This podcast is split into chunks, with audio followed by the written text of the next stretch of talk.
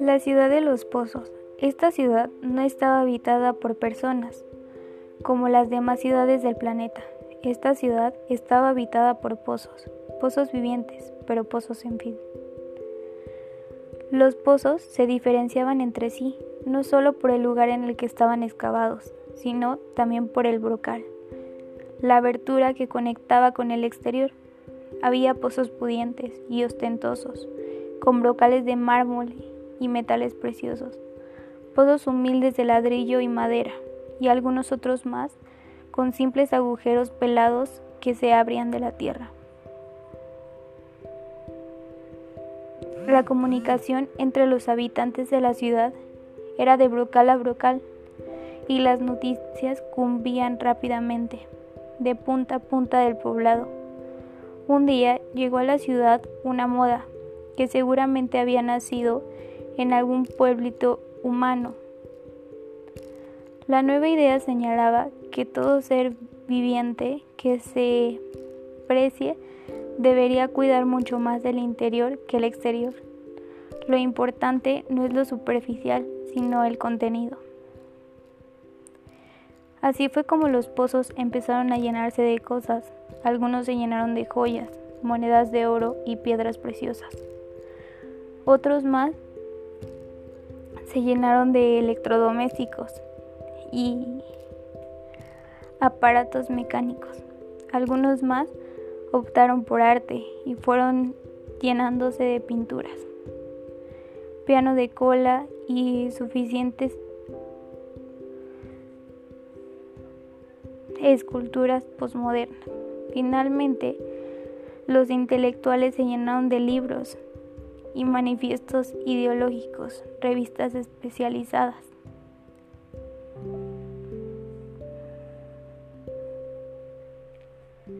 Pasó el tiempo, la mayoría de los pozos se llenaron al punto de no poder más para no poder incorporar nada más. Los pozos no eran todos iguales, así que si bien algunos se conformaron, hubo otros que pensaron que había que hacer algo más para seguir metiendo cosas en su interior. Algunos de ellos fue el primero. En lugar de, de apretar el contenido, se le ocurrió ensancharse. Pasó mucho tiempo antes de que la idea fuera, no pasó mucho tiempo antes de que la idea fuera imitada. Todos los pozos gastaban gran parte de su energía ensanchándose para poder hacer más espacio en su interior. Un pozo pequeño, alejado del centro de la Tierra, empezó a ver a sus camaradas ensanchándose desmedidamente. Él pensó que si seguían ensanchándose de tal manera, pronto se confundirían y perderían su personalidad. Quizás a partir de esa idea se le ocurrió otra manera de aumentar su capacidad para crecer. Pero no era lo ancho, sino hacia lo profundo, hacerse más hondo en lugar de más ancho. Pronto se dio cuenta de que todo lo que tenía dentro de él le era imposible hacer la tarea. Sin quería ser más profundo, debería vaciarse todo contenido. Al principio hubo miedo al vacío, pero luego, cuando vio que no había otra posibilidad, lo hizo. Vacío de se vació de posesiones. El pozo empezó a volverse profundo, mientras los demás se aprovechaban de las cosas de él de las que él se había deshecho. Un día Sorpresivamente el pozo que crecía hacia adentro tuvo una sorpresa. Dentro, muy dentro y muy en el fondo encontró agua. Nunca antes otro pozo había encontrado agua. El pozo superó la sorpresa y comenzó a jugar con el agua en el fondo, humedeciendo sus paredes. salpicando los bordes y por último sacando el agua hacia afuera. La ciudad nunca había sido regada más que por el agua de la lluvia, que de hecho era bastante escasa.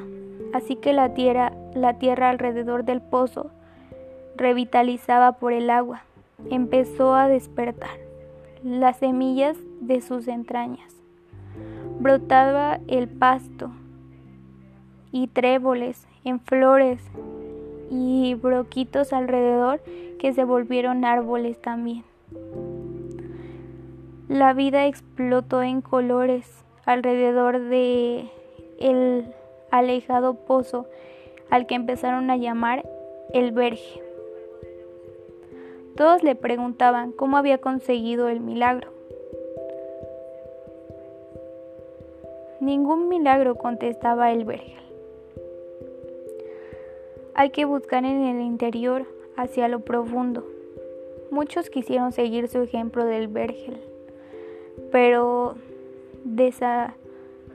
desandaron la idea cuando se dieron cuenta de que para ir más profundo deberían vaciarse. Siguieron ensanchándose cada vez más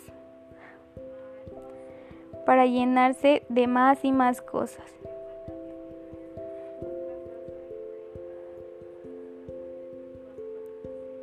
En la otra punta de la ciudad, otro pozo decidió correr también con el riesgo y se vació, y después empezó a profundizar, y también llegó el agua, y también salpicó hacia afuera creando un segundo oasis verde en el pueblo. ¿Qué harás cuando se termine el agua? le preguntaban. No sé lo que pasará. Pero por ahora, cuanta más agua saco, más agua hay.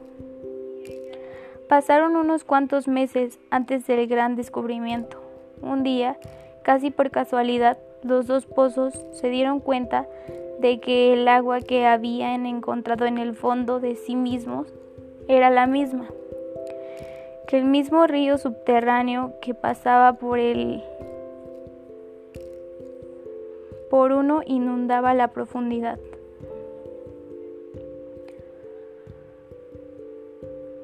inundaba la profundidad del otro. Se dieron cuenta de que se abría para ellos una nueva vida. No solo podían comunicarse con de brocal a brocal superficialmente, como todos los demás, sino que la búsqueda les había deparado un nuevo secreto, punto de conecto la comunicación profunda que solo conseguía entre sí. Aquellos que tienen el coraje de vaciarse su contenido y buscar en el profundo de su ser lo que tienen para dar.